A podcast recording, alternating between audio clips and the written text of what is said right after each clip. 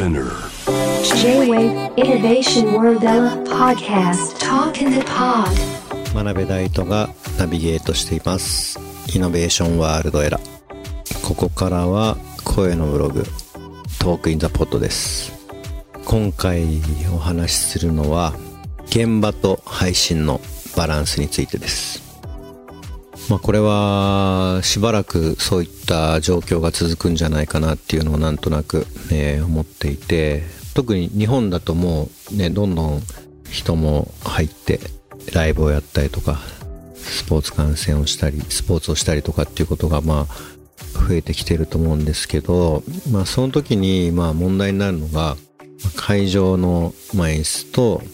あとはまあその配信で見せる演出のまあバランスかなっていうふうに、えーちょっと、えー思いました。でまあこれなんか結構、まあ、僕らもそういうことをやり始めた時難しいなと思ったことがあって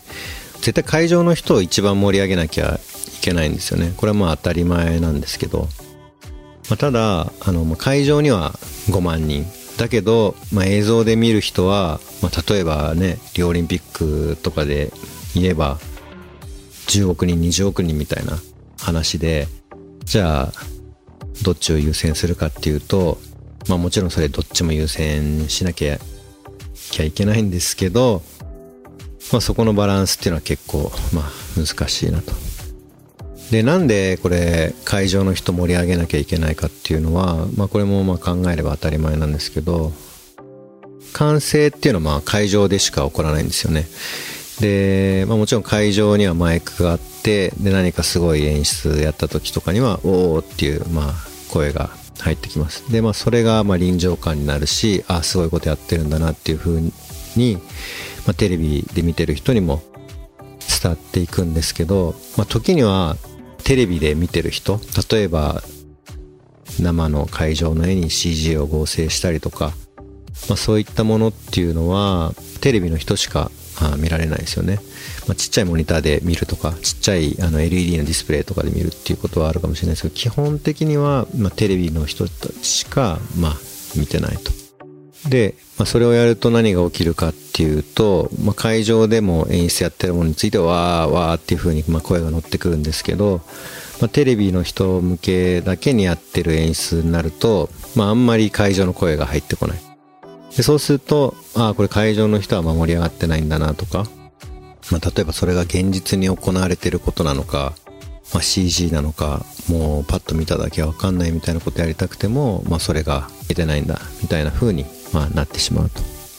まあ、リオのオリンピックのクロージングセレモニーのフラッグハンドオーバーの時は、まあ、僕は AR とか、まあ、映像特にプロジェクション周りとかは、まあ、ディレクションもやってたんですけど、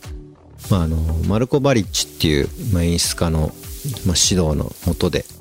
えー演出の計画を作っていました、まあまあ、彼はもう本当にスーパーバイザーなのでそう AR とか映像とかテクニカル系の演出だけじゃなくて、まあ、その振り付けだったりとか、まあ、もう本当全て全部を見ている人ですけど、まあ、彼が言ってて、まあ、面白かったのはテレビの人たちだけがまあ盛り上がる演出は絶対ダメと。で必ず会場の人はまあ盛り上げろと。でテレビの人だけが見ている演出をやる時でもあの歓声が起きるような、まあ、仕組みを作りなさいと。いうことを言われてました。でこれがどういうことかっていうと、まあ、リオの時で言うと、まあ CG に完全に乗り換わる場所があってただそこで結構見返していただくと分かるんです。結構あの完成が起きてるんですね。その時には会場では全然別の光の演出をやってました。で会場の人と配信の人で、まあ、見てるものは全然違うんですけど、まあ、会場の人の歓声がいいタイミングで入ってくるのでなんか CG そのテレビの人たちが見てる CG がなんかリアリティが出るみたいな。なんかそういうテクニックといったら言い過ぎかもしれないですけど、まあ、そういう考え方で演出のタイムラインをま作りました。で彼のもとでいろいろ指導を受けてからは、まあ会場はもちろん会場で盛り上げてテレビの人はテレビの人で盛り上げる。で、まあ、別の演出をやってもいいけど、まあ、完成のタイミングをうまく調整することをしなさいっていうことを学びました。無観客の場合はね、まあ、もちろん会場の人を考える必要はないですけど、まあ、配信だけにすればいいっていう感じですけど、まあ、これから先しばらく配信もあって会場もあってっていうようなことが、まあ、多くなってくると思うので、まあ、その辺工夫してみるといいかもしれません。はい。で、まあ、さっきね彼女たちと話してる時にもちょこちょこいろいろと、まあ、出てましたけど、まあ、3人は本当にいろいろなあの携帯でライブをやってきているので皆さん機会があったら、まあ、ぜひ、まあ、彼女たちの、まあ、今までのライブもチェックしてみてください。もう観客参加型もういろんな形で参加をするものもやってますし、まあ、無観客のライブ、まあ、配信で AR の合成もそうですし、まあ、メタバース VR 系でやってるものもありますしまあね、リモートで言ったらもう東京とロンドンとニューヨークっていう離れっぷりで、え、一緒に踊ってっていうこともやってますしね、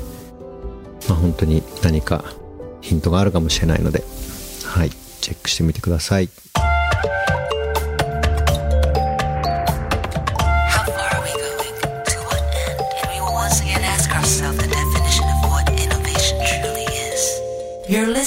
J-Wave Innovation World Era. Podcast.